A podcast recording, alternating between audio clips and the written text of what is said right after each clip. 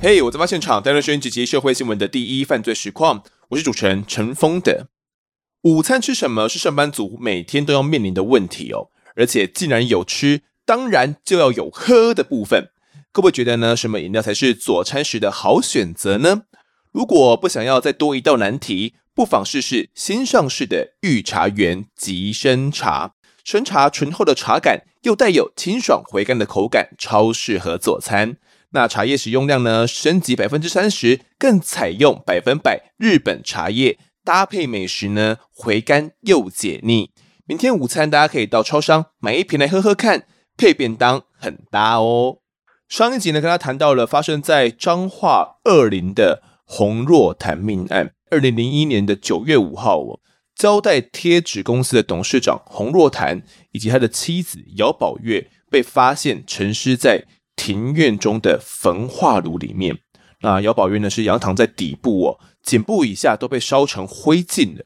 而丈夫呢洪若潭则是趴着，胸部以上都还没有全部燃烧。那鉴识人员呢靠着这个采集 DNA 啊，确认了两个人的身份。经过研究后还发现呢，这个焚化炉啊是男主人洪若潭从两个月前他就亲自订购的。还要求厂商要加装延迟点火以及定时定次等等的功能啊，甚至还问说能不能够在内部就自动上锁，这听起来非常奇怪。检警就研判哦，夫妻俩很有可能是注射了麻醉剂之后，还启动了焚化炉的延迟点火装置之后呢，在焚化炉里面被高温给焚烧致死。但是洪若潭还有跟前妻所生下的这个三个小孩哦，从案发的前几天哦就人间蒸发。音讯全无了。那洪家屋内哦所找到的遗书里面写道：“我们夫妻已带着孩子离开这个丑陋的世界。三个孩子，我们夫妻依照他们生前的愿望，将骨灰磨成粉，撒入大海。这难道是真的吗？”那我们这一集呢，就来细细探究。我们现在介绍这一集来宾是云林县警局鉴识科的股长翁兆奇，翁 Sir 你好。哎，丰德好，各位听众大家好。是好，另外一位呢是云林县警局妇幼队的队长吴宪正，吴队长你好。哎，丰德好啊，各位我们听众的朋友大家好。是在我们继续的来讨论案情之前，我觉得有一件事情是蛮值得我们现在搞清楚的，也就是我们目前的这个迹象都研判嘛，他是自己执行这一个自焚计划的，跟妻子执行自焚计划，到底是怎样一个性格的人会做出这样的事情来啊？翁翁 Sir，你们当时研判？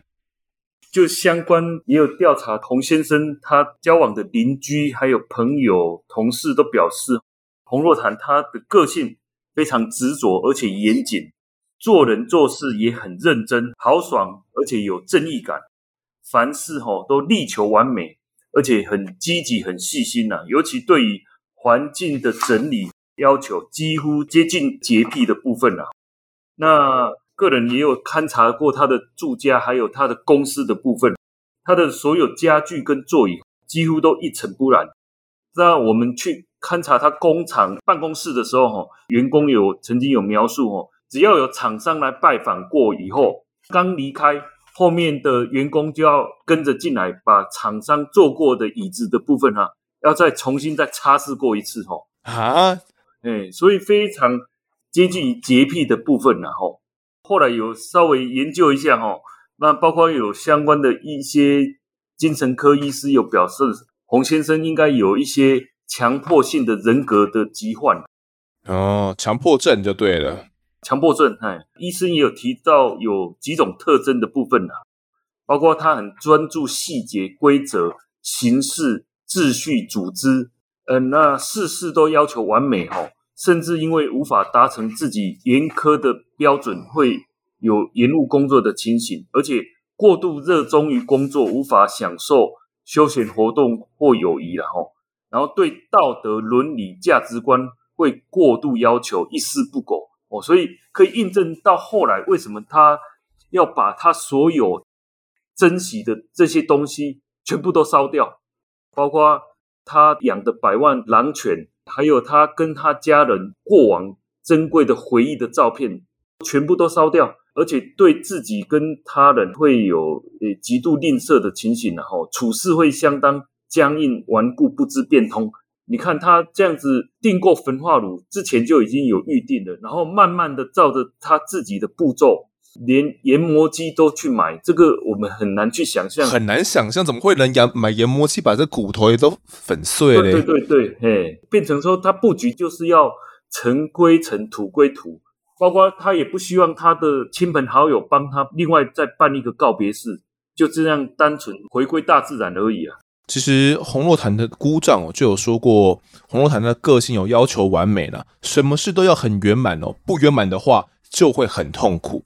那一个朋友就说过，曾经怀疑说洪若潭的家里面的一把茶壶呢是假货。那洪若潭哦，当场就把那个茶壶给砸碎了，感觉不能够容忍一丝丝的这种瑕疵，或者是任何一点点质疑啦。那常常去找洪若潭的朋友也说过，在洪家里面抽烟呢，其实洪若潭哦不会让人来弹这个烟灰啦。那那么大的一个宅院里面一甲地哦，到底是请谁来整理？我们刚刚不是说整理得非常干净吗？他是有特别请人来整理吗？翁 Sir？其实他都是跟他妻子哦一手打理啊，甚至他的二儿子。之前有曾经在他的日记看到，他曾经有描述，他非常讨厌假日。为什么？一般假日不是大家都会出去玩嘛？但是他爸爸要求他，因为他家后面的这个草皮庭院需要有人去割草皮，推这个割草机都是他去负责的。只要到假日，他都需要做一个割草皮的动作，所以他对假日是很痛苦的。可是。为什么不请人来做就好了呢？他们这么大的、这么大的一家人，难道就不能请人吗？他没有缺那点钱吧？应该是说他个性的部分呢、啊，可能别人做的也没办法达到他的要求的话，那倒不如他就自己来做就好了。就跟我当初讲的那个元宝的那个榕树，他修剪那个榕树，哦，真的是他自己剪的、哦，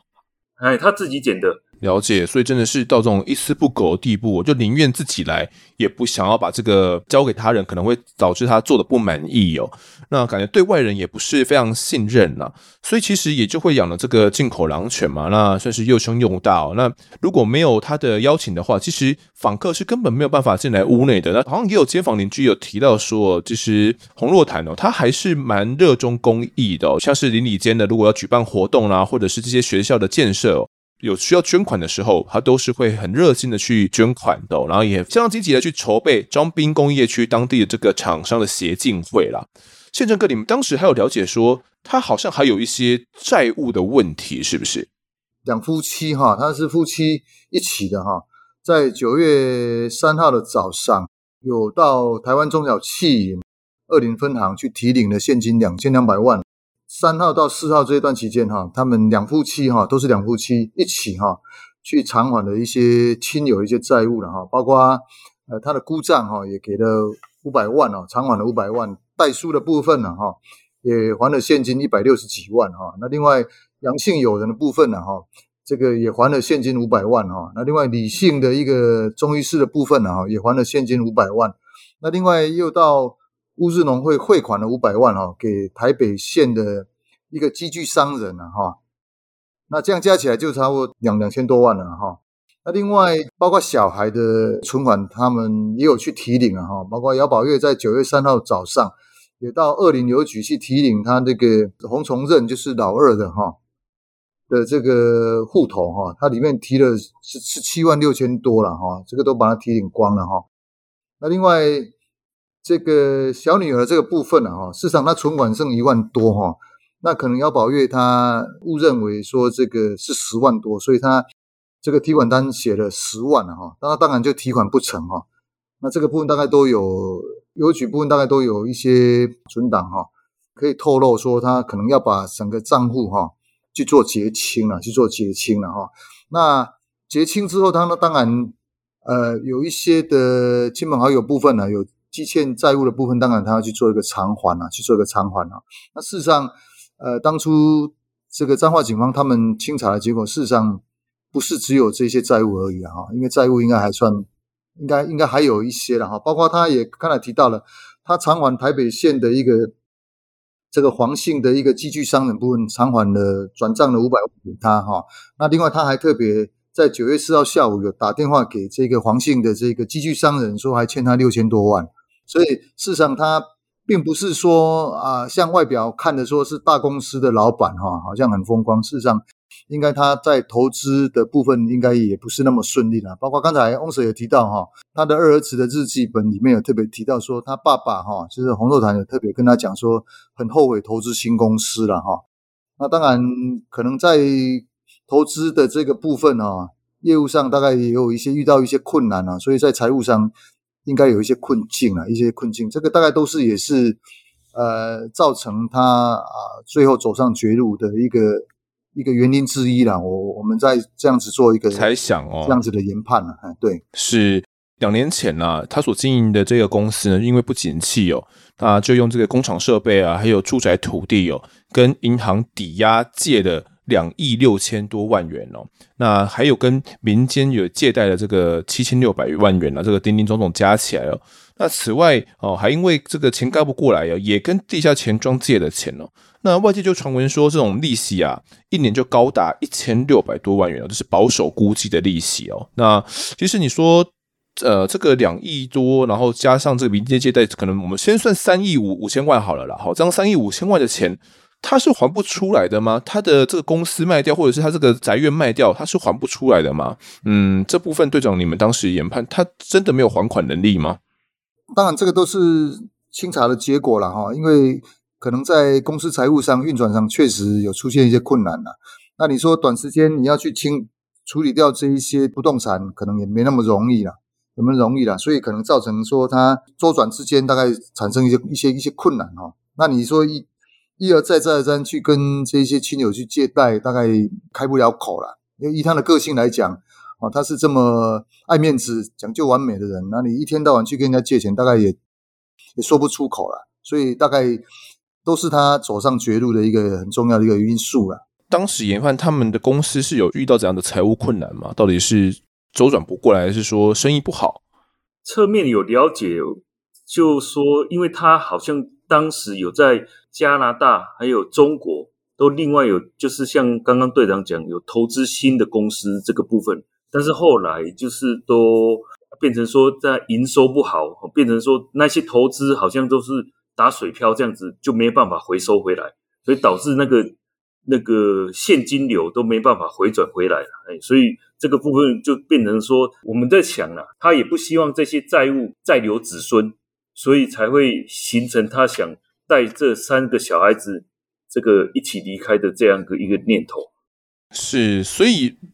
如果这样依照我们判断的话，依照我们这样讲下来的话，他跟妻子这样子去自焚死亡，呃，是合情合理的嘛？就是他的他的这个个性是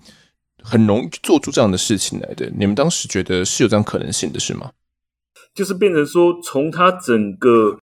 布局的部分，哦，包括他。照着他的遗书里面写的，包括他要把他的三个小孩子的骨灰，然后送到大海去抛洒他的骨灰这个部分，然后事实上你看他在这个书信里面都已经写到这个啊。后来我们也是跟着他的书信，他的遗书里面写的，也去调到，确实他们当时九月五号凌晨有开车子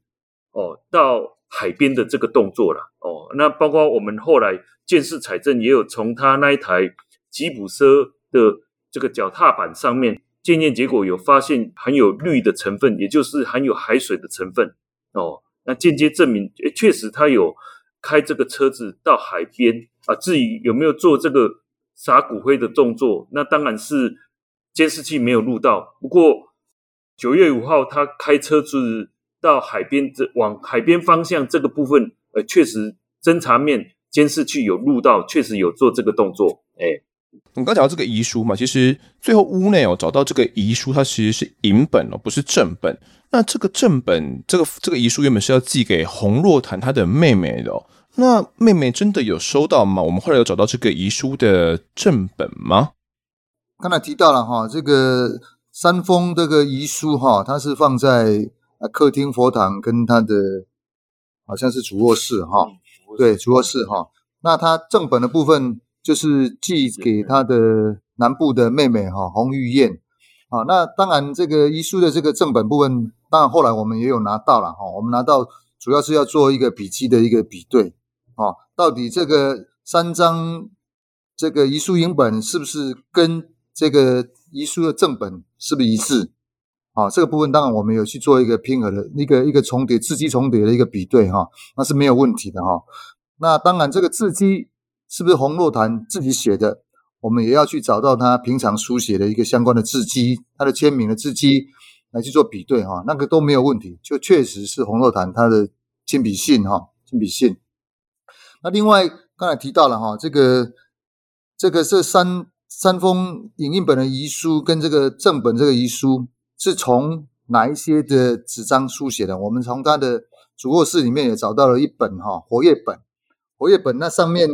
它的这个它的行距了哈，跟这个遗书上面这个这个行距哈，事实上也是一致的哈。我们去做一个做一个重叠的比对哈，也是没有问题的哈。那另外这一本主卧室里面的活页本哈，它里面有一些笔记压印的痕迹。哦，我们也去给它做一个显现，然后再跟这个遗书的这个字迹去做一个重叠的一个比对，哈，事实上也都也都吻合的，哈。那代表说这本活页本确实它是用来书写遗书用的，啊，这个我们都有找到。对啊，你刚刚说的这个笔迹压印是什么东西？可以呃解释详细一点吗？笔迹压印就是比如说我们拿一支圆珠笔啊，在一一叠纸上面我们来书写，那书写当然会用力。那除了说，除了说第一张纸上面会有这个原子笔的字迹之外，四张第二张、第三张可能都会会因为我们用力书写而会产生有一个压印印痕啊，笔迹的印痕啊，笔迹的印痕。那这笔迹印痕，我们就可以去给它做一个显现之后，我们来跟第一张的这个笔迹，我们去做一个重叠的一个拼合。比对看看是不是吻合。那如果说，哎，字迹都吻合，那当然就是说，哎，这个压印痕就是来自于第一张的这个笔迹书写的印痕。对，因为就是要排除看看会不会这些纸可能不是从洪若潭家里面所写的，可能是其他人所捏造的，或者是阳造他的笔迹哦，伪造他的笔迹所写出来的。那根据我们这样的一个笔迹鉴定的结果，以及这个。笔迹压痕的这个结果，基本上就能够确定这个遗书的正本哦，就是从房间里面的这个活页纸哦所书写下来的，然后也因此这样子哦，后面几页的这个压痕哦才会采验得到有这样重复的一个痕迹。好，那这样的话，这封遗书正本他写完之后，到底是在什么时候寄出的呢？会不会是在他的生前还是前几天所寄出的？寄送遗书这个部分呢，哈，我们也很感谢哈。那时候彰化县警察局他们有去做了一个路口监视器的一个调阅哈，在九月五号哈，就是案发那一天哦，九月五号的凌晨哈，清晨四点三十七分哈，那有录到了哈，这个洪若潭的那一部吉普车哈，那往这个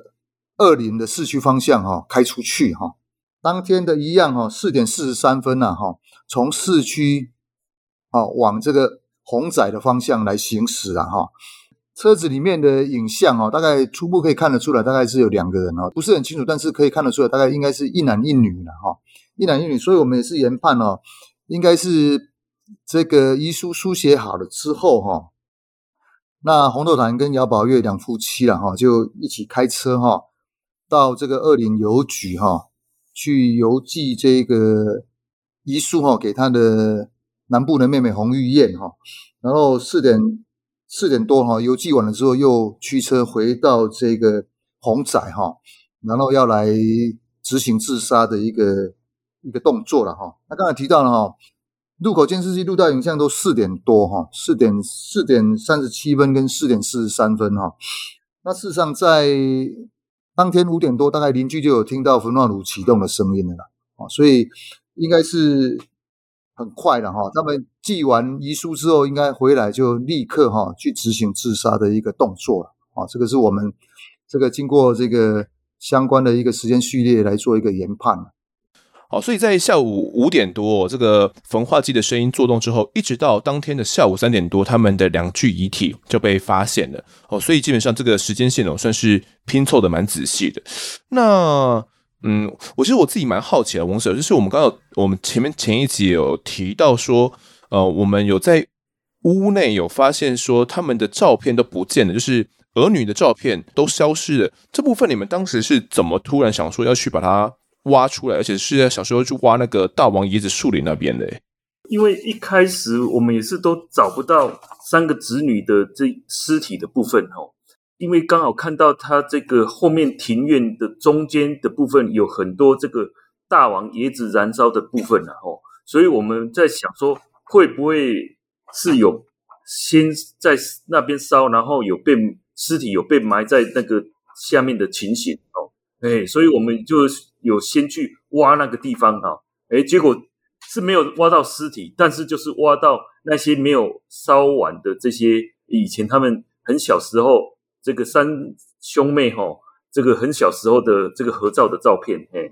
感觉就很奇怪哦，到底为什么也会将儿女的照片也全部烧毁？感觉真的是不想要留下任何一点点线索给你们。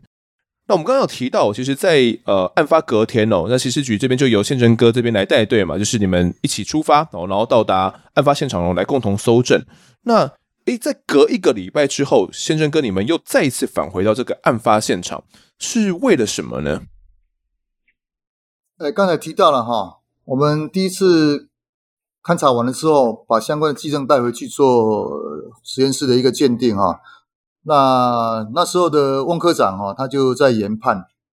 因为不管你是同意自杀，或者是说啊，在不知情的情形之下哈，三个小孩被杀害哈，焚烧，那总是会有一个方式，到底是用什么样的方式造成三个小孩在不知情，或者是说同意之下减轻痛苦，哦，去参与相关的一个死亡的计划等等哈。那当初翁科长就特别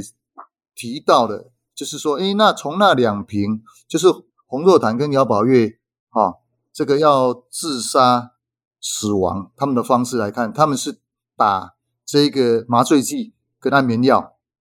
哦，所以就研判说，诶，三个小孩应该也是用这种方式，啊，只是说到底是出于自愿，或者是说非自愿。所以，我们第二次勘查的财政的重点，就是要找这个注射的点滴跟这个相关的针头，哦，这是一个另外一个重点哦。所以我们刚才太特别提到说，我们这个包括这个后方椰子林的这个部分，我们一字排开，逐步的去找这个有没有相关的相关点滴瓶或者针头这个部分。那另外就是刚才翁 Sir 也特别提到的，这个椰林区它有一一块。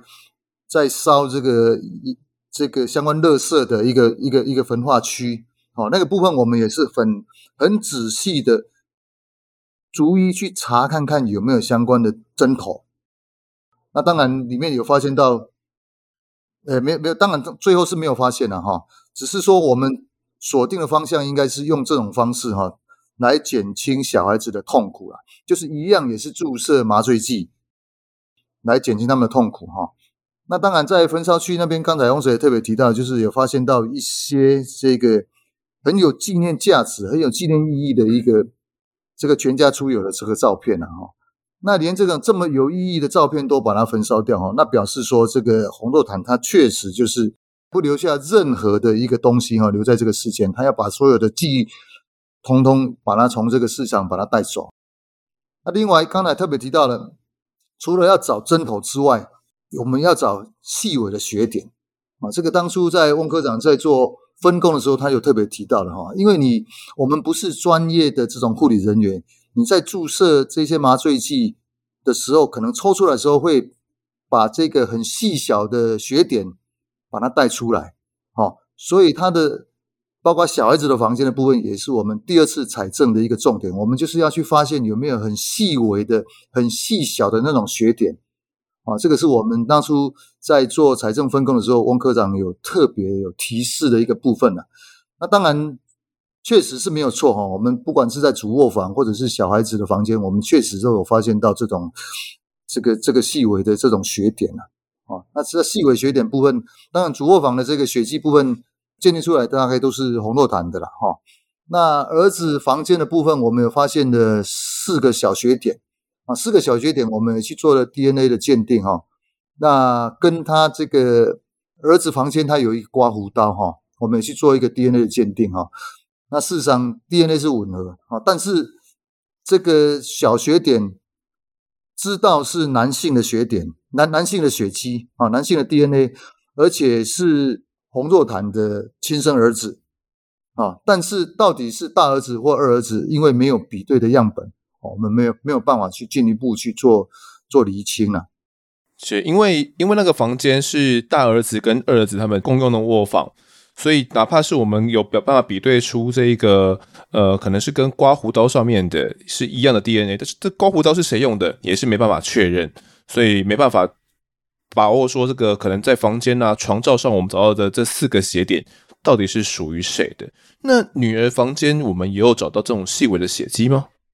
女儿房间它也有两个细微的血迹，但是因为没有女儿的相关的标准简体，所以我们没有办法。去鉴定说到底是不是她女儿的遗留下来的东西？是，所以这部分我们当初在采证的时候就，呃，你们说是翁科长他在想说，可能这部分在洪若潭，假如真的如他所遗书所讲的一样，都是由他所计划的话，那为了要减轻女儿的呃儿女的痛的痛苦，可能会注射这种麻醉剂嘛，那也就朝朝这样方面去采证，果然是有发现一些血点，不过这些血点。又很难能够直接的有一个呃因果关系了，就是可能是是一个小小的旁证，然后来加深说，诶，可能这个东西是真的，他们儿女有被注射到一些麻醉剂的部分哦，不管是他们出于自愿或非自愿的。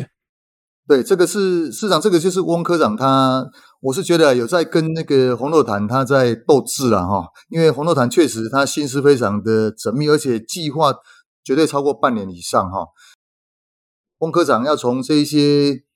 这些基证里面去做一个拼凑哈，市长也不是那么容易啦。只是说我们是锁定这个方向了哈，锁定这个方向哈，啊，至少如果是这个洪若潭的计划来讲的话，至少可以减轻儿女的痛苦嘛哈。用这种方式打麻醉剂的方式，至少可以减轻儿女的痛苦了哈。那当然，这个就是我们采证的一个一个一个锁定的一个方向了哈，锁定的一个方向。那当然，这个采证到的这个血点，因为量非常少，那你说因为这个血点就会造成他死亡吗？又不可能。所以当然只是我们研判的一个方向而已啦，倒没有办法去研判说他因为这个几个血点就会致死了啊。所以这个是只是我们在研判说，可能这个洪若潭他在执行这个自杀死亡的一个过程当中的一个心思啊。啊，队长，我们当时在第二次搜索的部分，还有在找到其他任何的线索吗？线索是很多，那包括第一次的部分啊，还有一开始这个彰化警方他们采证到的一些东西哈，事实上我们都有带回实验室去做一个鉴定比对了哈。那我这边可以大概从几个基证的鉴定情形这个部分呢，来跟大家说一个说明的部分了哈。包括指纹的部分，刚才翁舍太也特别提到了哈，这个遗书上面有采到一些指纹哈，那。当然，主要都是跟这个他的姑丈哈，还有这个公司经理哈，还有我们呃这个一开始受理的这个警察同仁了哈，他大概也有接触到这个遗书哈。那他们这个三个人的这个指纹是相符的哈。那至于洪若潭的这个指纹部分，倒是没有比对出来哈。那这是在这个在指纹的比对部分了哈。那生物迹证部分，刚才特别提到，除了他们两个的。洪若潭跟姚宝月的一个 DNA 之外了哈，那另外在焚化炉的内壁了哈，发现到一些血迹了哈，那这些血迹的部分，呃，我们比对出来是姚宝月了哈，姚宝月他的血迹哈，他的 DNA 哈，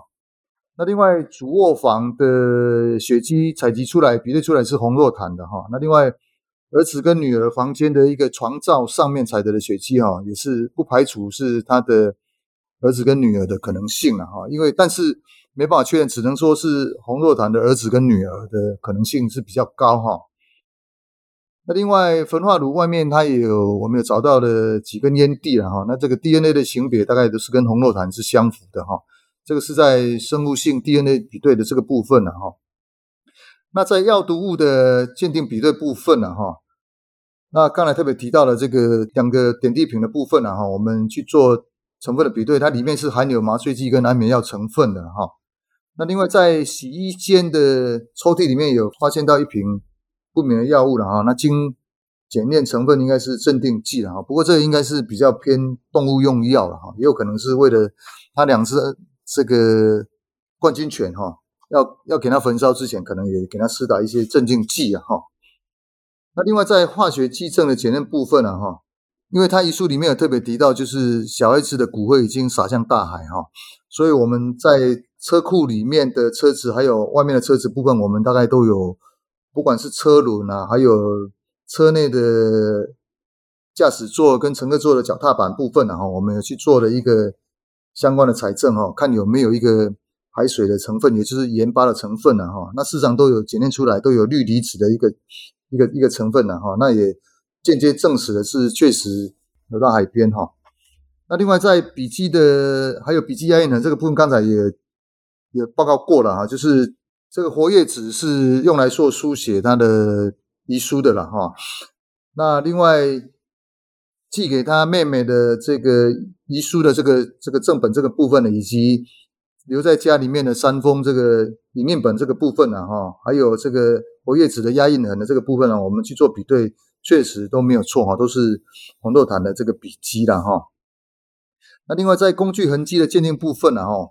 这个焚化炉里面的这个发现的这个铁丝哈，跟这个工工具间里面的有一捆这个铁丝哈，它的直径是一致的啦，一致的哈。当然在工具痕迹的部分是没有做出来了哈，没有做出来，但是。至少它这个铁丝直径是相符的哈，我们也可以间接的研判说，应该是取自于这个工具间的这个铁丝。那另外在眼镜的镜片这个部分啊，查证这个部分啊哈，除了这个镜框的部分，可以从这个相关的照片以及眼镜行哈相关的记录里面来研判这个女用的这个镜架哈是姚宝月她。配置的是没有问题哈，那另外男用的这个眼镜的部分呢哈，因为这个洪若潭是在台北配置的了哈，那没有办法取得相关的一个资料哈，但是从这个度数里面我们去做一个还原哈，这个相关的镜片大概都是在两百多度到三百度之间啊哈，顶多最多到三百二十五度了哈，那跟洪若潭的近视的度数是差不多了，两百五到三百度之间是比较接近的哈。那跟三名子女的这个度数哈，因为三名子女大概都是比较高度近视，四百度到五百度，五百多度了哈，所以就比较不像是小孩子的一个相关的镜片啊。所以我们研判说，这个焚化炉里面发现的这个这个破碎的这些眼眼镜的镜片哈，应该是红肉毯它所有的可能性是比较大哈。所以这个大概都是我们现场采证的。结果我们去做一个鉴定比对之后的一个相关的一个一个一个结果了哈，一个结论了哈。这个是刚才这个主持人特别提到，我们到底采证哪些东西啊？这个跟大家做一个初步的一个简单的一个报告。是对啊，那呃，我们当时好像还有发现到一些关于电极棒的一些痕迹，是不是？电极棒它有用过的一个耗材哈，那我们也有去一开始当然也有。不排除说是不是小孩部分是不是用电极把它电晕的可能性了哈，但是后来它的耗材部分呢，我们也去做了一个 DNA 采证，事实上是没有采到相关的 DNA 了哈。后来汪科长他大概也有私底下有在讲啊，说这个可能性是比较低了哈，可能性是比较低。当然一开始我们大概都是做比较大胆的假设了哈，然后做小心的求证了。那最后我们还是比较倾向于是用麻醉剂的这种方式哈。来减轻痛苦的这种可能性是比较高的了。我们刚刚提到说，在焚化炉里面还有还有几个血点是属于洪若潭的妻子姚宝月的，这个血点代表的意义是什么呢？你们当时研判？呃，这个血迹事实上它是从这个炉壁旁边哈，它是有一点滴落下来哈，滴落下来。它比如说是出血之后滴落下来，然后有一点一一个一个沿着那个垂直的的炉壁哈滴下来啊。造成的了哈，那当然这个也有可能是在焚烧过程当中，它的相关的像动脉部分可能烧破了之后，那可能会有一些喷溅的一个一个情形，这个都都有可能啦，都有可能，只是只是证明说是这个姚宝月确实也是在里面哈，这个焚烧的啦，啊，我们其实事实上我们是比较倾向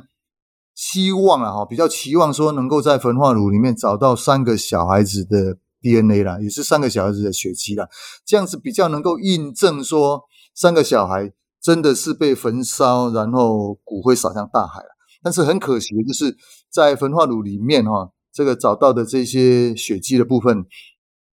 是姚宝月的哈，并没有三个小孩子的 DNA 啦，这个是我们比较遗憾的地方啊。这是这个。其实听到现在哦，我相信包含听众跟我都相当怀疑，到底这三位儿女是他们是怎么消失的？因为到目前为止，其实这个研磨机上面我们有办法采到任何 DNA 吗？翁 Sir，这当时我们有去采集这个研磨机上面的 DNA 吗？因为这个燃烧完全的已经灰化了，变骨灰了哈。事实上，DNA 是做不出来，因为 DNA 是最怕高温的了哈，最怕高温的哈。再加上说，这个就算没有焚烧完成的这些碎骨头，经过研磨之后，事实上确实做不出 DNA 来。我们也是很认真的哈，在研磨机里面的几块小碎骨哈，带回去做 DNA，市场是抽不出 DNA 的啦，没有办法做出来的，这是也是也是很遗憾的地方。呃，研磨机上面找到的这些小碎骨，真的是人骨吗？DNA 确实已经做不出来，但所以我们现实也没办法。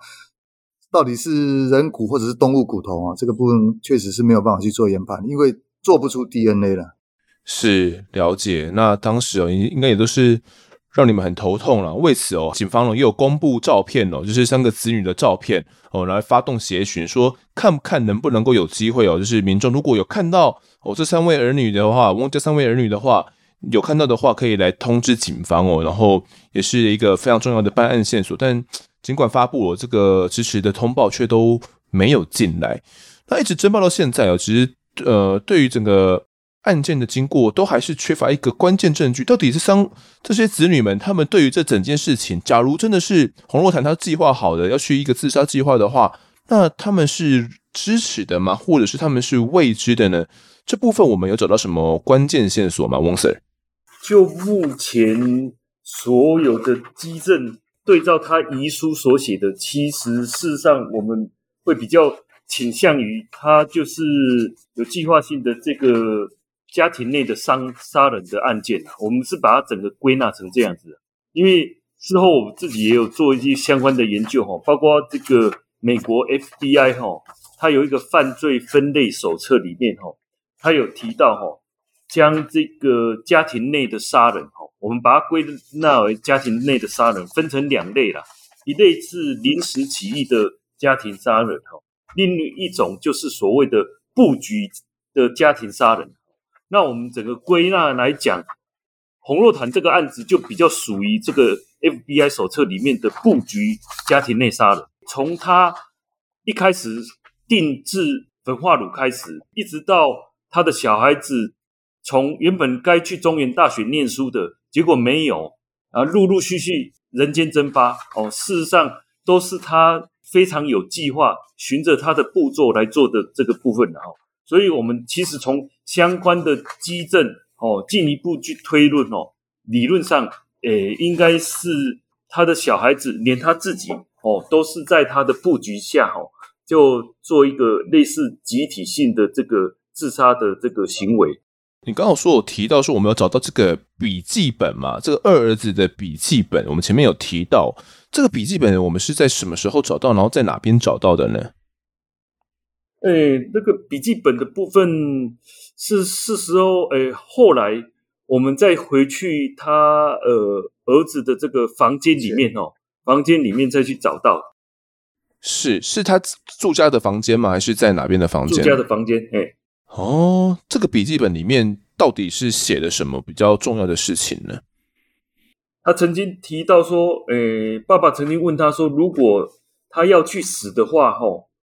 问他儿子要不要跟他一起去啊？哦，有这样的字眼啊。然后爸爸也提到说，他如果死的吼，然后三个小孩子他们也会活得很痛苦了。事实上，这样的字眼其实已经有，诶，提示未来可能就是会。共同朝向一起离开人世的这个的准备的了，哎呀，所以在日记本二儿子的日记本里面已经有提到这个部分。嘿，其实这个最早哦，这个红虫人二儿子他在二月九号，也就是大概在呃半年前的时候，就有写下说爸爸为了奶奶的事想死哦。那不知道是什么奶奶是什么原因呢、反正是为了这个奶奶的原因想死这样子。之后又写下说，中午和妈妈谈奶奶的事，真没想到连妈都想死。所以看起来是呃，可能父母、都有这样轻生的念头。那半年之后，洪若潭就开始采取行动嘛。在八月十三的时候，这个二儿子又写下说：“爸问我，如果他要去死，我会跟他去吗？”他爸爸问这个洪崇仁哈说：“呃，如果我要死，你要不要跟我一起去死？”然后他好像是沉默不语。对，他好像是沉默不语，因为他我其实其实洪若潭非常的威权呢、啊。其实对小孩非常的严格，所以事实上小孩子也都不敢反抗他，嗯，不敢反抗他，不敢辩驳，不敢反反抗。所以大概他的二儿子，你看，就算这个洪若潭在问他说你要不要跟我一起死，他也不会说要或不要，他完全不敢不敢反抗。所以，所以我们事实上我们私底下在研判呢、啊，如果说是红虫人，就是老二的部分呢、啊，哈。可能会比较听从洪若潭跟姚宝月的安排了，但是大儿子跟小女儿，因为他们的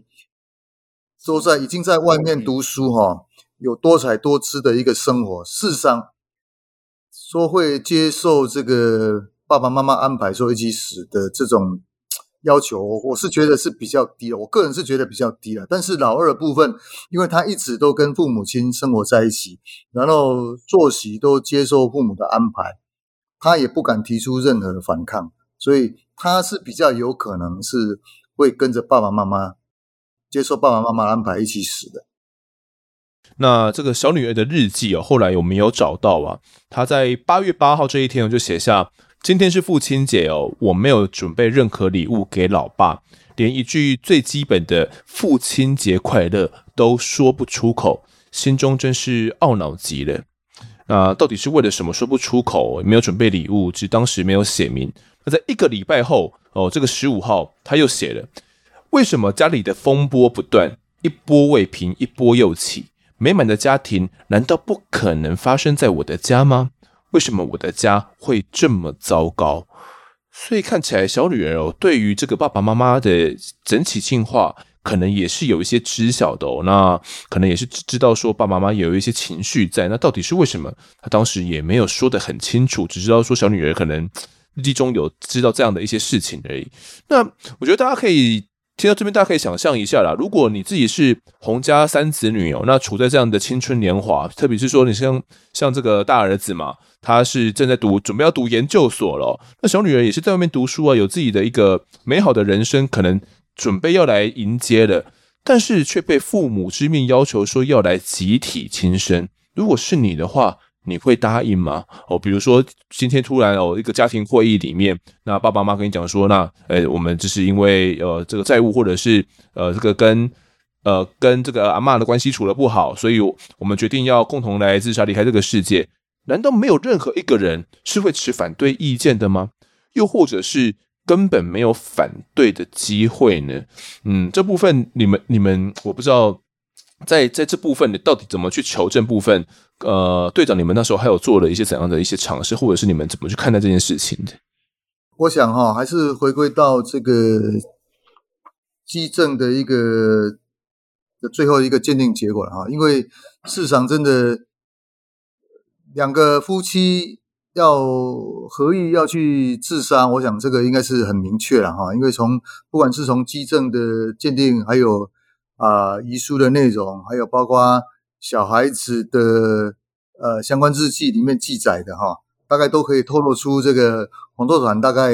真的是有要执行自杀的这种念头哈。那至于说这个三个小孩部分呢哈，因为刚才提到了哈这个。二儿子哈，因为车祸的关系哈，啊，头脑不是说很精明哈，所以这洪若潭就把他留在家里面哈，在他公司里面哈一起上班哈，就近照顾啊，所以他比较没有外面的一种社会的一个经验，那任何事情大概都是接受父母亲的安排，再加上洪若潭他是非常威权的一个威权式的一个领导哈，包括他的这个太太姚宝月，对三个小孩的管教也是非常的严格哈，非常的严格。所以老二大概对于父母亲的这种安排，他比较不会提出抗议，大概不大会反驳哈。那但是大儿子跟小女儿哈，这个都已经在外面读大学哈。我想大学生活一定都是多彩多姿哈，社团活动很多哦。他已经离家哈，所以尤其又有外面的一些同学哈，他的生活会变得非常的多样化，而且非常的精彩。那你说呃，因为家里面的一些不管是财务的困难，或者是跟这个长辈之间的一个相处的一个问题，然后就会答应说啊，我们全家人共赴黄泉。我想这个几率，就我来讲，就我个人的研判来讲，应该是不高了哈，应该是不高哈。所以，呃，应该是了哈。这个老大跟小女儿的这个，呃，同意哈一起死亡的一个几率，应该是比较低了哈，应该是比较低了哈。所以这个也是我们包括中央跟彰化建设团队哈，我们一直在思考的问题了，怎么样？的情况底下，这个小孩会啊就这样子啊从人间蒸发哈，那总要有一个原因，总要一个方法啊。那最有可能方法就是被注射麻醉剂啊，被注射麻醉剂啊。那注射麻醉剂的可能性是比较高的了啊。这这个是我们最后归纳出来的一个一个一个一个研判的一个一个方向啊。那所以啊，因为三个小孩确实也没有找到。确实的证据说证明已经死亡啊，所以最后在地检署的这个部分呢，哈，他也是最后也是只能认同说这个洪若堂跟姚宝月是呃死亡哈，自杀死亡，但是三个小孩部分呢，他们也没有办法去做呃相关的研判呢，最后还是用失踪人口的方式哈，等到七年期限过了之后，才由法院这边来做宣告死亡哈，这个部分。是，也是我们鉴识的极限啊，因为科学总是有极限哈，没有办法这个来印证哈，他到底小孩最后是怎么样消失在这个人间呢？是，就当时哦，就是中央刑事局这边哦，有参与到这个侦办能量，以及地方翁社这边哦，也有不断的来加入到呃一些呃接获任务，然后可能来到现场再去进行一些这样的指派。在当时这样的呃中央跟地方的联系有，就是单位联系当中，呃，好像还有发生了一些小插曲，是不是队长？那时候好像说是有突然台风来，是吗？民国九十年那时候刚好一个很大的一个台风叫纳莉台风，纳莉风灾哈，那时候造成北部地区哈，尤其台北市是严重积水哦，大概是板南线哈，大概是全部停摆。哦，那一两个月的时间，我我印象中好几个月时间了，大概因为全部积满水。那不仅这个捷运积水，那捷运事实上是很非常深的哈，大概五六层楼这么高哈，包括站体的部分呢，你看容纳这么多的水量呢，那还不够哈。那刑事局包括刑事局地下室一楼通通淹水啊，那也造成了这个整个电力中断，所以那时候。刑事局几乎大概工作大概是半停摆了。那时候的汪警卫汪科长啊，还有我们那个最后的这个建设科哈，那个这个陈小贵陈那时候是技正哈。那我们就是每天就是在推演哈这个洪若潭这个案件哈，每天召开专案会议，然后对那时候大概是停电啊，当然。它还是有一些不断电的一些系统啊，哈，我们就几个核心的幕僚，我们就窝在这个小会议室里面啊，然后来做针对这个鉴定结果出来之后，我们再去做一个呃侦查方向的一个研判哈。那那研判出来，当然还有一些不足的地方，必须由地方也是彰化这边来做必要的清查，包括刚才提到的哈。这个焚化炉的制造厂商的相关笔录的一个制作，哦，因为一开始大概都是用口头在做说明哈，那笔录的部分也要确实把它制作出来哈，包括它那个这个面板的设计是怎么样，它显示的这个零二是代表什么样的意义？那洪若潭在在接洽的过程当中说了哪说过哪些话哈，这个部分通通要形成啊正式的一个一个警询的笔录哈啊证证据之后，我们才能够做一个综合性的研判哦。那很多案件的的必须做靠外勤去做清查，这个部分我们也都是第一时间开完专案会议之后，我们就联系彰化警方啊，翁舍这边哦，赶快哈再做必要的一个清查跟了解。啊，所以那时候就是每天就是做这个动作。中央开专案会议之后，然后请地方需要协助的部分哈，请地方赶快再做清查。回报之后，我们隔天的专案会议还要继续提出来哈，这个清查结果是怎么样？然后再配合这个实验室的鉴定结果出来之后，哦，我们慢慢形成我们相关的一个案件的一个共识，相关的共识之后，然后才促成了我们第二次的啊。到现场去做这个现场的勘查采证啊，这个我想这个都是刚好那一段时间啊，这个纳莉风灾造成的我们一个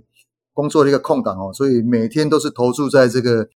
案件的一个侦办当中啊。那其实当时啊，在这个采证的过程当中，好像也有发生了一些蛮奇怪的事情，是不是，翁 Sir？这部分好像也你还是记忆记忆犹新。好，那这个部分再补充一下哈，因为其实呃，当时在刑事局下来支援过程，包括因为呃，在遗书里面有提到说他有在呃，他三个小朋友的这个骨灰到海边去做一个抛洒的动作，所以我们当时就是要采证这个车辆的部分哈。对，但是第一时间因为监视器还没有调到，所以不晓得是到底哪一部车子去做一个撒骨灰的动作。而且，呃，其实他洪若潭他有家里，我们总共有五部车子，包括一部吉普车、两部机架架嘎的车子，而且这两部架嘎的车子车牌都是四个九，非常特殊。哎呀，都是九九九九的车子车牌的哈，还有一台 Volvo，还有一台凯迪拉克的车子，这五部车子我们都要做一个诶采证的哈。但记忆最犹新的是，其中有一部这个 Volvo 的车子要移出来的时候哈，那个本来是铁卷门，我们已经呃打开来的，突然要移动的时候，哎，就不知不就很奇怪的。这个铁卷门竟然又自动放下来，哎，那当时我们就感觉很奇怪，然后再打开的时候，哎，就 OK 的，哎，然后结果要把这个车子要移出来的时候，啊，因为它没有钥匙，所以我们就请那个呃起重机哈，呃那个台语俗称叫做诶刷尿哦那种起重机哈，哎直接插进去把车子要移出来，然后要拉的时候，结果。那个山猫哦，就是那个起重机哦，因为可能那个压力过大哦，它整个山猫那个起重机哦，突然那个油管就爆裂了，那个车子就又没办法移动了，所以就种种的这些机上，我们就感觉诶，为什么采证过程这么不顺？后来就赶快叫他的弟弟哦，这洪若潭的弟弟，就我们就跟他讲，你跟你哥哥讲哦。我们是在协助办案的哦，你请他不要在旁边哦，这个有一些动作这样子的哦，这其实讲起来也也蛮悬。后来他就赶快请他烧香啊，跟他哥哥讲了哈，啊他他弟弟也讲说啊，哥哥人家在帮忙你哦，你就不要在这个呃不配合这样子啊。所有奇怪就讲完以后再来财政就比较顺了，就比较顺利，这是有点。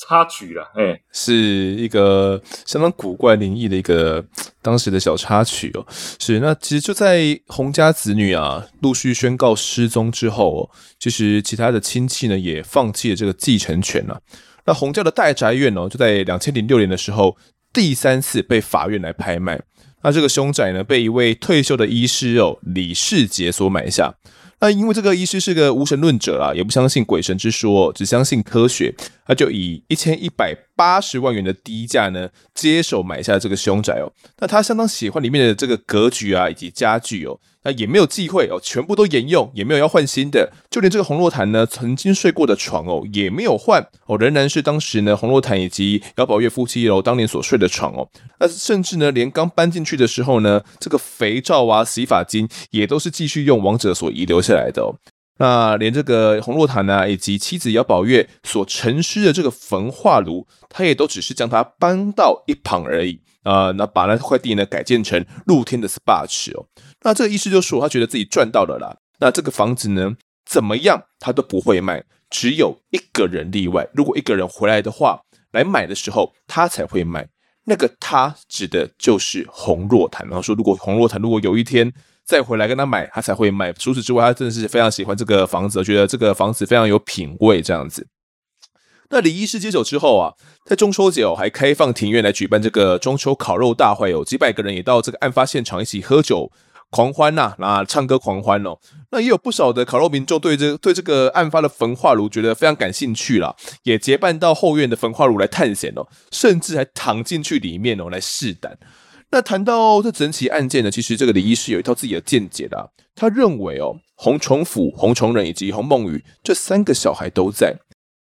可能只是躲起来而已。甚至他认为洪若潭以及妻子姚宝月。也都还活着哦，只不过是因为这个呃洪若潭啊留下东西这个太过完美了啊，这样反而会露出了一些蛛丝马迹哦。那他说他自己也有发现了一些蛛丝马迹，不过到底是发现了什么蛛丝马迹，让他认为可能这一家五口都还活着呢？这个医师就不肯多谈了。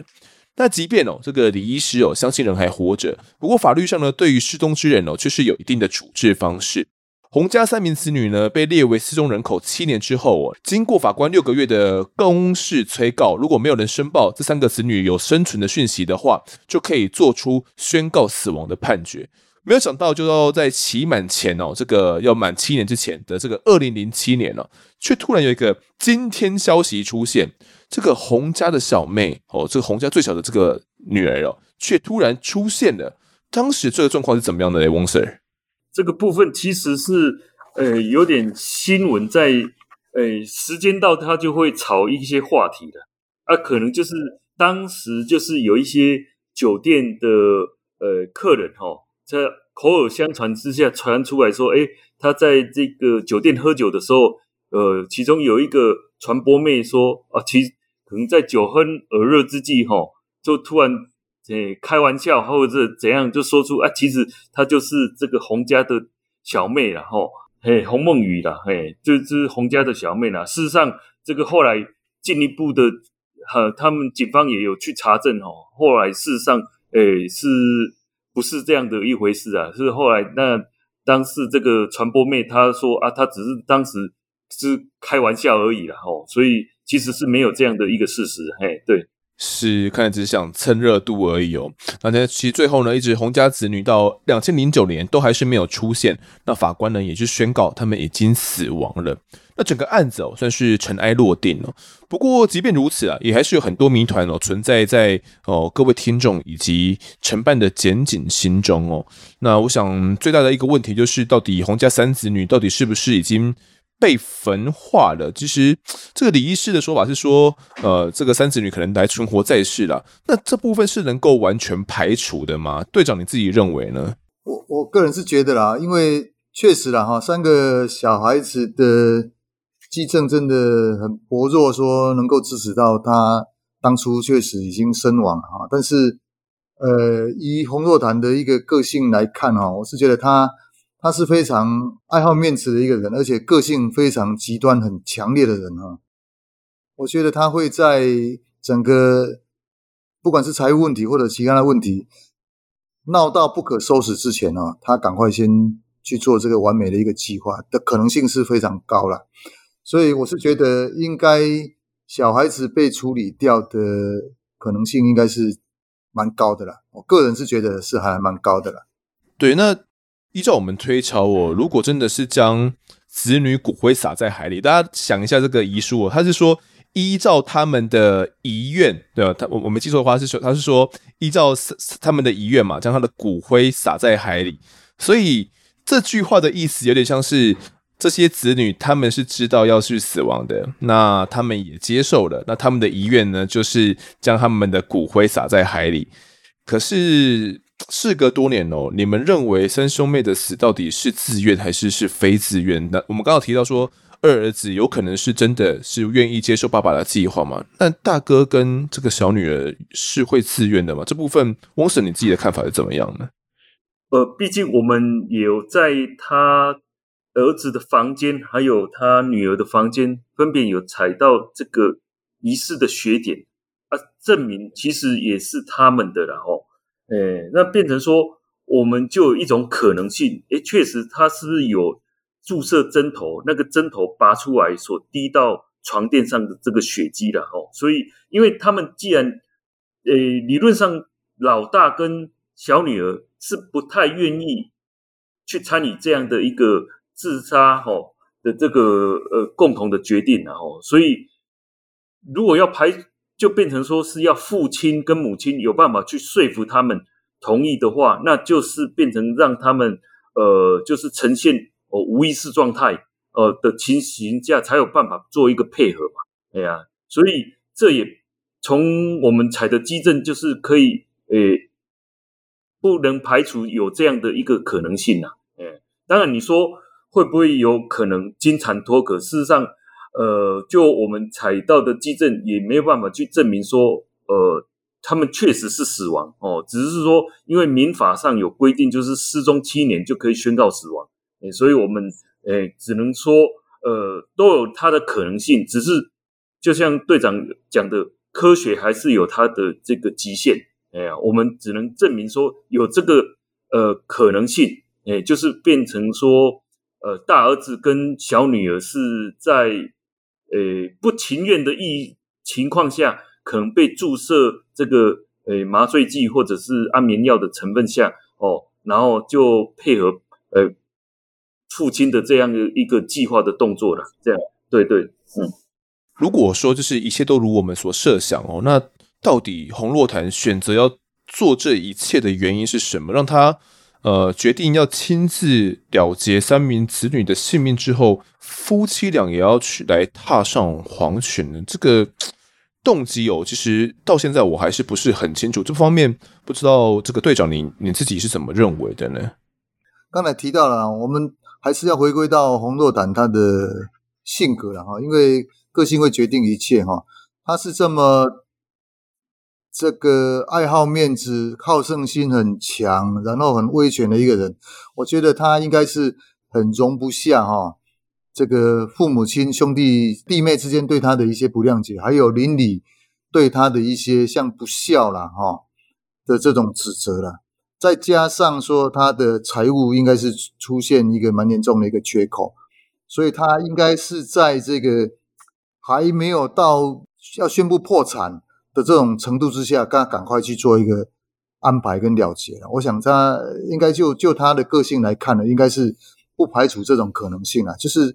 至少说还没有说整个呃公司要宣告解散或者破产的这种情形底下哈，这样子他会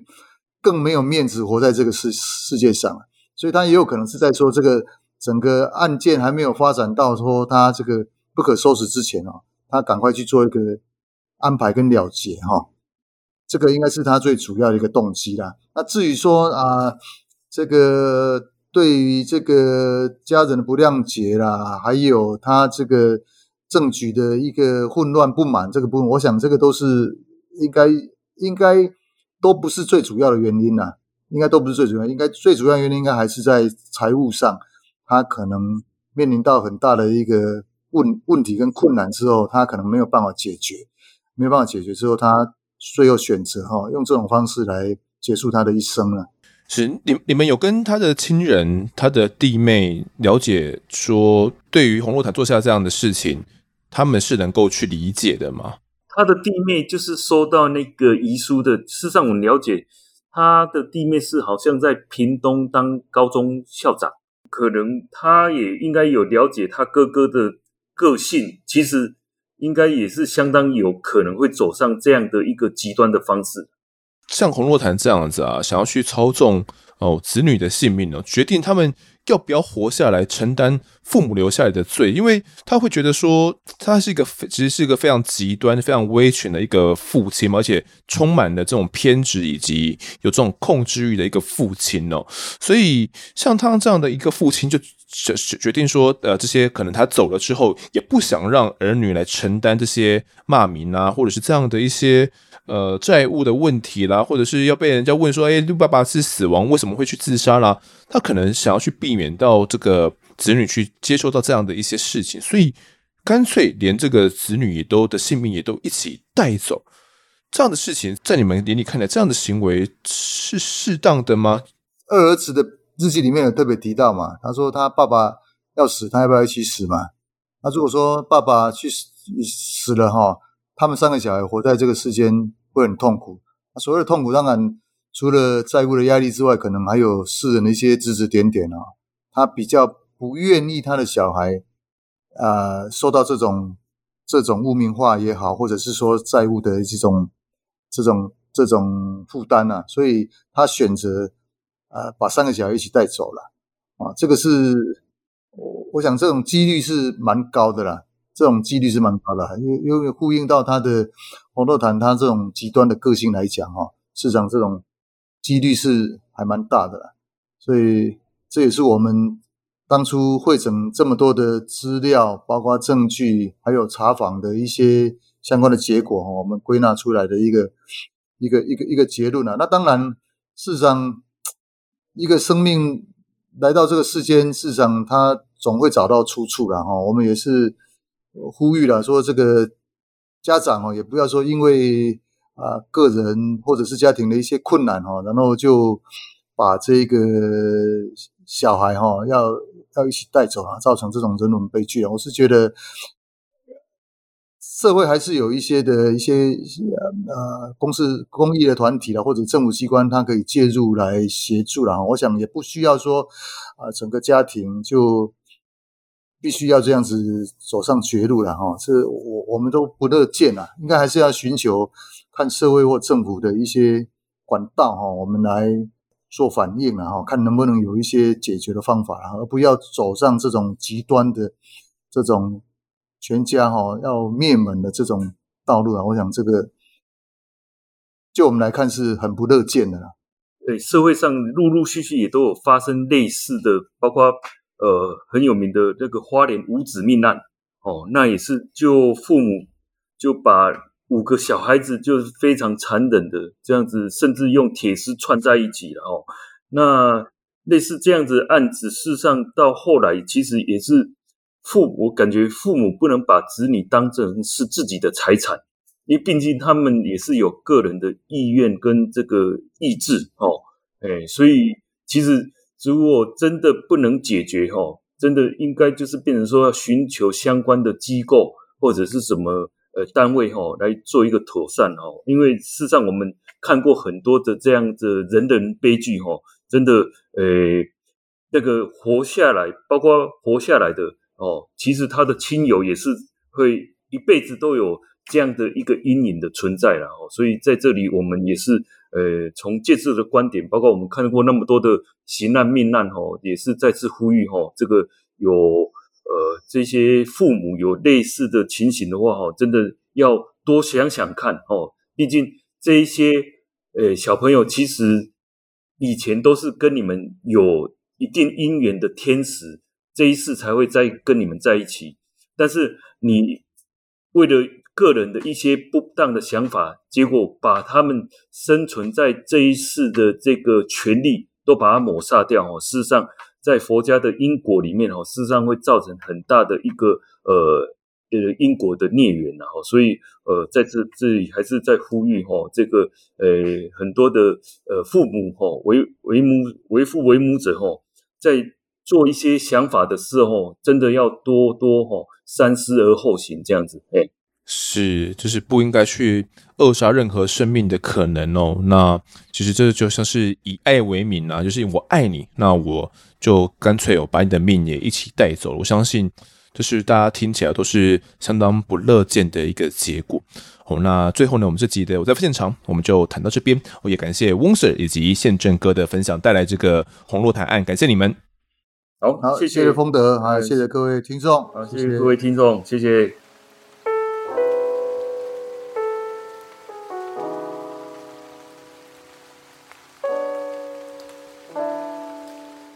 接下来到听众时间，首先来分享一下各位在 Apple Podcast 的留言。第一位留言的呢，他叫做同类，标题写说故事的人。风的主持功力呢越来越不得了，原本以为呢大概就定型了。没想到更上一层楼，等待更新的时间呢，也一直在类似的节目中来回游走。发现呢，其他节目也不错，像《阿山世界事实录》、《犯罪阁楼》他们的故事、悬疑馆，基本上哦都已经全部听完了，都在等待更新。不过第一名呢，还是我在案发现场。这些国内外大大小小的犯罪故事中呢，真的是让人触目惊心。虽然都是用听的，但是都感觉自己正在案发现场。跟着主持人的节奏，一步一步小心翼翼地前进，抽丝剥茧的过程中，慢慢地了解整件事情的来龙去脉。经过这些事件，从中学习到害人之心不可有，防人之心不可无。我想敲完了民国八十七年的林清月杀父母的案件，虽然凶手已经伏法，不过还是很想知道当时的凶手心里在想什么。怎么有办法对自己的父母痛下毒手，而且还用那么残忍的手段杀害父母？当时的我年纪还小，看到这则新闻时非常的震惊，一直到现在我都还记得这个事件。如果有机会的话，希望可以听到风德哥分析这个案件。谢谢。好，这位听众很明显的是一位相当喜欢真实犯罪故事的听众哦。那他说，其实除了我们节目之外，他有听阿善师啊，然后犯罪阁楼等等的一些节目。其实犯罪阁楼，呃，我之前有在听哦，呃，我没记错的话，他原本也是有在听我们节目的听众。那因为主持人两个人呢是在德语系国教，然后他们就讲述。德国啦、奥地利啊、瑞士的一些案件，那其实一般而言呢、我们所在听的台湾的真实犯罪节目中，绝大多数还是讲这个美语系的、啊，因为可能这样德语系的大家就听不太懂，所以在讲德语系的案件的人就相当少。那么犯罪阁楼是第一个在讲述德语系国家案件节目了，那大家如果有兴趣的话呢，可以去听听看哦。所以其实不同的这些节目里面呢，大家其实讲述的方式都差不多啦，那大多可能都是双口的方式哦，就是两个主持人或者是一个主持人。比较少数呢，就是像我们自己节目这样子，会邀请来宾来讲的。那你说我的主持功力越来越不得了，不敢说自己的主持功力会到多好了，但是做到现在也总是要慢慢的进步嘛。就是我们的主持方式啦，也会知道说，呃，怎么样去接话啦，那怎么样丢球给这个来宾啊？当来宾很紧张，或者是他一直 K 词的时候，我们可能是需要先暂停一下，跟他先沟通一下，或者是先跟他舒缓一下他的情绪哦。之后才能再好好的来录制下去哦，所以都是一些经验的累积啦。必须得说，邀请来宾来这件事情真的是不太容易的哦。每一个不同的来宾都是一个新的挑战。那这位听众呢，还有敲碗说这个林清月杀害父母这个案件哦，很刚好，我最近也刚在看这个案子。那林清月的案件，其实我知道这个案件已经很久了。我刚开始在做节目的时候就有有知道这个案件，也有试着想要去做。那我觉得这个案子是蛮值得来探讨的。不过这个案件的侦办过程算是蛮直白的。那怎么样去探讨更深一层的一些内容的话，我觉得这是比较困难的。所以，嗯，我也在想说，到底要怎么样来做会比较好一点。那也希望这个案件可以赶快的邀请到来宾哦，然后讲述给各位听众们。好，下一位留言的呢是这个九三七八一六一，他说 EP 五七呢，陈秋江说了这么多，还是再犯了。看来要要这些更生人呢返回社会还是非常困难的。我觉得其实陈秋将他本身啊已经算是回归社会了，而且算是更生人里面，你看他有被 邀请到监狱里面去演讲嘛，所以在狱方的眼里，他也是一个成功更生的一个案例。那很刚好，这一集我们等下有一个听众的投稿故事，就是在讲这个更生人的议题哦。我们等下来听听看这个投稿故事是怎么说的。那陈修将在我眼里，他已经算是返回社会了。那你说他会再次犯案，是基于什么样的因素？这个就看看吧。等判决书出来之后，我们可能再讨论到底为什么他会来犯案，或者甚至有可能是因为罪证不足，然后是无罪的也说不定嘛。那我自己是认为呢，像接触黑帮啊这些黑道久了之后，性格上多少是会被沾染的，可能会比较变得血气方刚一点啊。那遇到事情，或许自己的情绪控管就不会到那么好。当然了，这是我自己的想象啦。或许也有一些更生人呢，哪怕混了黑道，回到社会上呢，他们也都是情绪管理相当得宜的。不过，其实我接触的人比较少，那我只是一个猜测而已。或许呢，大家可以多分享一些这些更生人。回到社会之后的一些情绪反应的一些故事哦，这个议题呢，我觉得也蛮值得来探讨的。好，那下一位听众，这个妹妹七七一一八八，他标题写嘞，蜜糖麦子潜水很久很久很久的粉粉，从年初的某个午后，偶然骑着单车的路，点进了案发现场，就像回到案发的那一天，第一次听到让我决定一直支持的节目。你的声音呢，很有魅力，沉稳又有专业的口条，让案发的每个环节都可以让人如痴如醉。不同以往的节目，可以让我从不同视角出发哦，真的很棒很棒。第一季第一集太让我深刻，主要是案发的地点呢，就在我以前的大学旁边。本身就有敏感体质的我，以往经过大园的附近，通常都会感到莫名毛毛的。回想到你的故事陈述，还特别去看了相关报道。真的是让人难以忘不了的事件。每天的清晨呢，上班骑车一小时。回家路程的一小时，都有你陪伴我度过每个日出日落。谢谢用心的节目，从小就有听广播的习惯，偶然发现内建有这么好的平台，真是太感动了。好，谢谢这位蜜糖麦子哦。然后他说，以前他就读的大学就在大园空难发生的附近而已哦，所以骑车经过那边的都觉得有点怪怪的啦，可能是会鸡皮疙瘩了，还是怎么样的，毛毛的。那他听完大圆空的那一集呢，也特别的有印象。其实我真的觉得哦，做我们这个节目第一集哦，前面几集非常重要了，因为很多人呢，就是要听一个节目的话，可能会从头开始听起，或者是从最新的一两集可能听过之后觉得诶还不错，然后就想要从头慢慢开始追起嘛。所以从第一集开始听之后，如果不合胃口就觉得，诶，怎么跟之前听的不太一样？我可能就不想继续听下去了。所以这个前面几集的品质哦，还好那时候有川哥来把关了。虽然那时候的我主持的方式啦、口条逻辑哦都不是很好，但还好这个川哥有帮忙扛住哦。那完整的讲出了那个时候大园空难采访的经过，以及这个到底现场有多可怕啦。哦，真的是光是让我用想象的，我就觉得毛骨悚然。我不敢想象我去到那样的现场到底怎么样去采访。那么呢，也谢谢这位蜜糖麦子哦，在骑单车的时候都会喜欢来听我们的节目。好，还有下一位听众是这个丁香花生，他说 EP 一三七啊，骗人钱才是主因。我觉得呢，父子三人也蛮倒霉。虽然呢不能拿人命开玩笑，但谁还他们被诈骗的公道？诈骗重因，死于非命为果。诈骗的新闻啊层出不穷，希望呢诈骗的罪能够加重再加重。哦，这个好，他讲的是这个 EP 一三七哦，也就是云森瀑布禁锢的这个案子。那他提到说，父子三人也蛮倒霉的哦。那我自己觉得呢，如果凶手他们所讲的都是实话的话，那么对于到底为什么会去杀人这一点呢，也就是为了一时气愤之下将他给勒毙那样的气愤呢，也就是说自己的爸爸被对方骗了钱，那对方呢还要来笑自己爸爸就是笨，因为笨才会被骗钱。啊，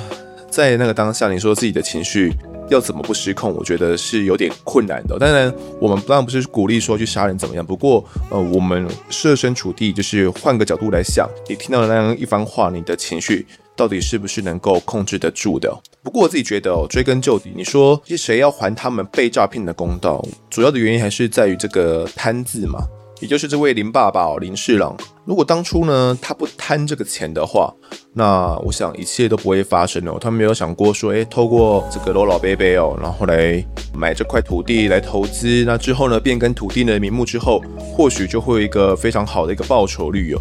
如果当初没有这个贪念的话，我想呢，或许后面一切的事情也就都不会发生了。好了，最后一位留言的叫做曾伯成，他说，哎呦，不错哦。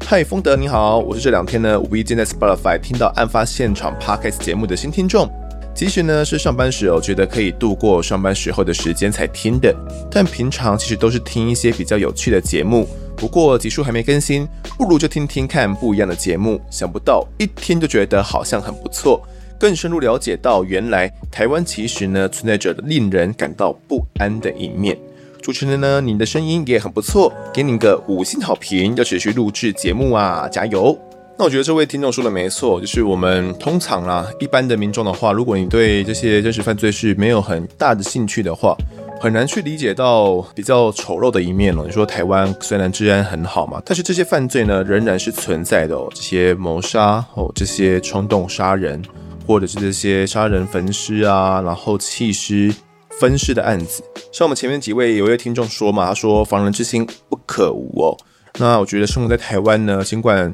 治安是很好的，但是对于生活周遭呢会发生怎么样的一些案子呢，或者是对于这些犯罪的敏感度，我觉得还是要有的。可能借由听取他人的故事呢，学习到一些经验，也可以避免哦，可能像这样的啊，比如说逆子哦，又或者是这些呃会去杀害自己女友的恐怖情人等等的。当这些犯罪因子呢，我们在生活周遭有所呃感触，我们有所嗅觉去发现他们的时候，那我们可能就可以去避免到这样的一些犯罪。那像这一集的洪若潭案，我觉得也是一样哦。如果自己身为洪家的儿子女儿啊，那知道可能父母有这样轻生的念头的时候，可能在跟自己提起的时候。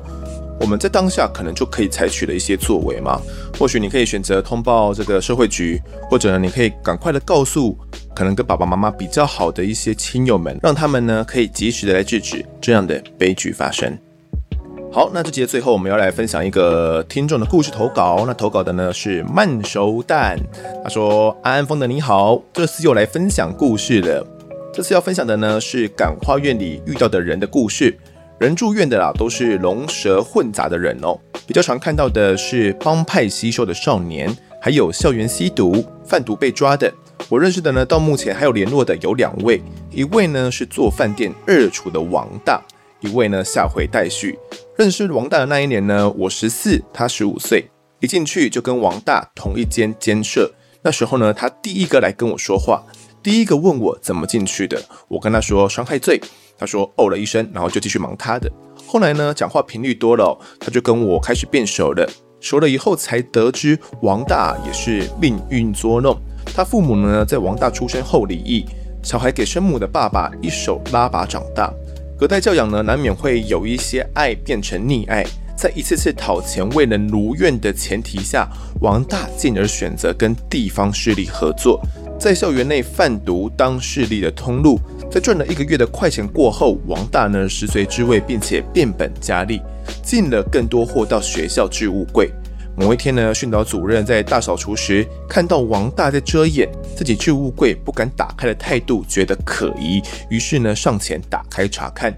一打开，数十包白粉呢从置物柜中滑出，掉落到地上。训导主任呢看到，通知警方，王大呢就被带走进了监狱了。王大被判处几年的有期，但难能可贵的是，王大并没有染毒。他在牢狱中呢也学会了一些基本的水电和一点厨艺，就这么相安无事到了他毕业。后来我听说啊，他持续进修厨艺。并在读完高职之后呢，当人的学徒，到现在正是某个星级饭店的二厨。后来因缘际会之下呢，我跟他联络上了，聊到了这段经历。他跟我说呢，其实少年犯更多时候只是一时冲动。其实呢，你让他重做一次选择的话，他大部分会做出正确的决定。而且呢，无论是少年犯还是更生人，最难的还是出来后怎么回归正轨。那种让人有不想继续回头路的决心，才是感化教育的初心。套句我们与恶的台词，真的没有一个家长愿意花二三十年呢养一个杀人犯。大家都在学习怎么当人，有的人呢起步比较晚而已。互相包容不同出身背景的人才是最重要的。那么慢熟蛋投稿这个故事里面的主角王大，现在看来是一位星级饭店的厨师喽。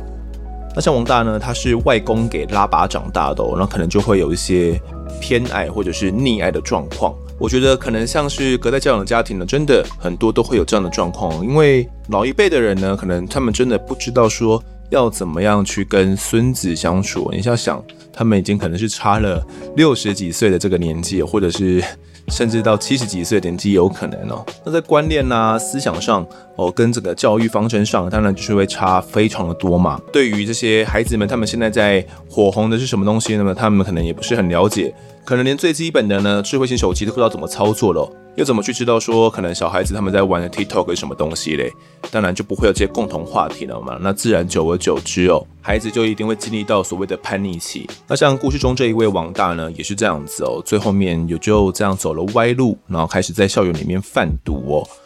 好险呢，他进到感化院之后，最后是有悔改的哦，在里面可能学习到厨艺之后，后来还有持续的进修，并且呢，成为人家的学徒。那我觉得这个王大讲的一句话蛮有意思的。他说：“少年犯更多时候只是一时冲动，你让他重做一次选择的话，大部分会做出正确的决定。但是人生不能重来嘛？你说，当然，我们重新回到那个时空背景下，如果你让王大再选一次，他可能当然会想说啊，那我就好好的读书就好了，或者是。”我要学厨艺的话，我干嘛进到感化院里面去学呢？我可能去读高职就好了，我就可以学习厨艺啦，也不用被关这几年嘛。这些少年犯人在经历了处罚之后，当然会想说，哦，如果能能够让我再选一次的话，我可能会怎么样怎么样选。但是在那样的时空背景之下，我可能就耐不了诱惑了，才会去犯下那样的罪。那么，手刀还有提到呢，这些少年犯或者是更生人呢，最难的其实是出来之后怎么回归正轨嘛。那一种呢，让人不想继续走回头路的决心呢，才是感化教育的初心。我自己是觉得啦，走回头路哦，一定是最舒服的。那大家去听陈秀江他的访问之后，就应该就可以知道说，像这些被关了十几年出来的人，他们对整个社会是已经脱节的，可能光是连走在路上，或者是坐在麦当劳里面。都让他觉得相当的不适应哦，觉得跟这个社会是格格不入的。大家在说什么，在做什么，他根本就不知道了。想要去融入这个社会，对他来讲也是非常困难的。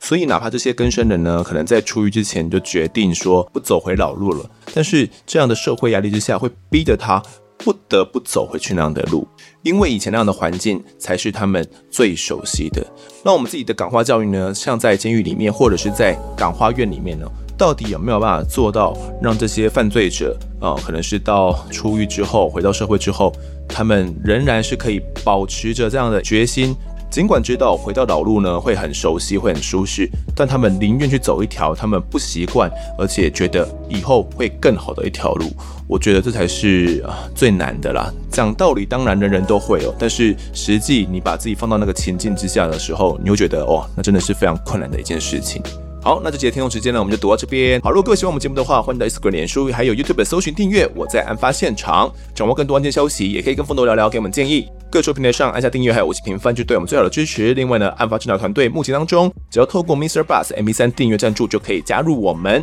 另外还有专属的赖社群，可以跟疯斗还有老粉们一起抬杠聊案件心得。如果各位在 Apple Podcast 上面留言的话，我也都尽量在节目中给出回复。跪求听众们推坑给上面的好朋友，再听看我们的案子。案发现场，我们下次再见。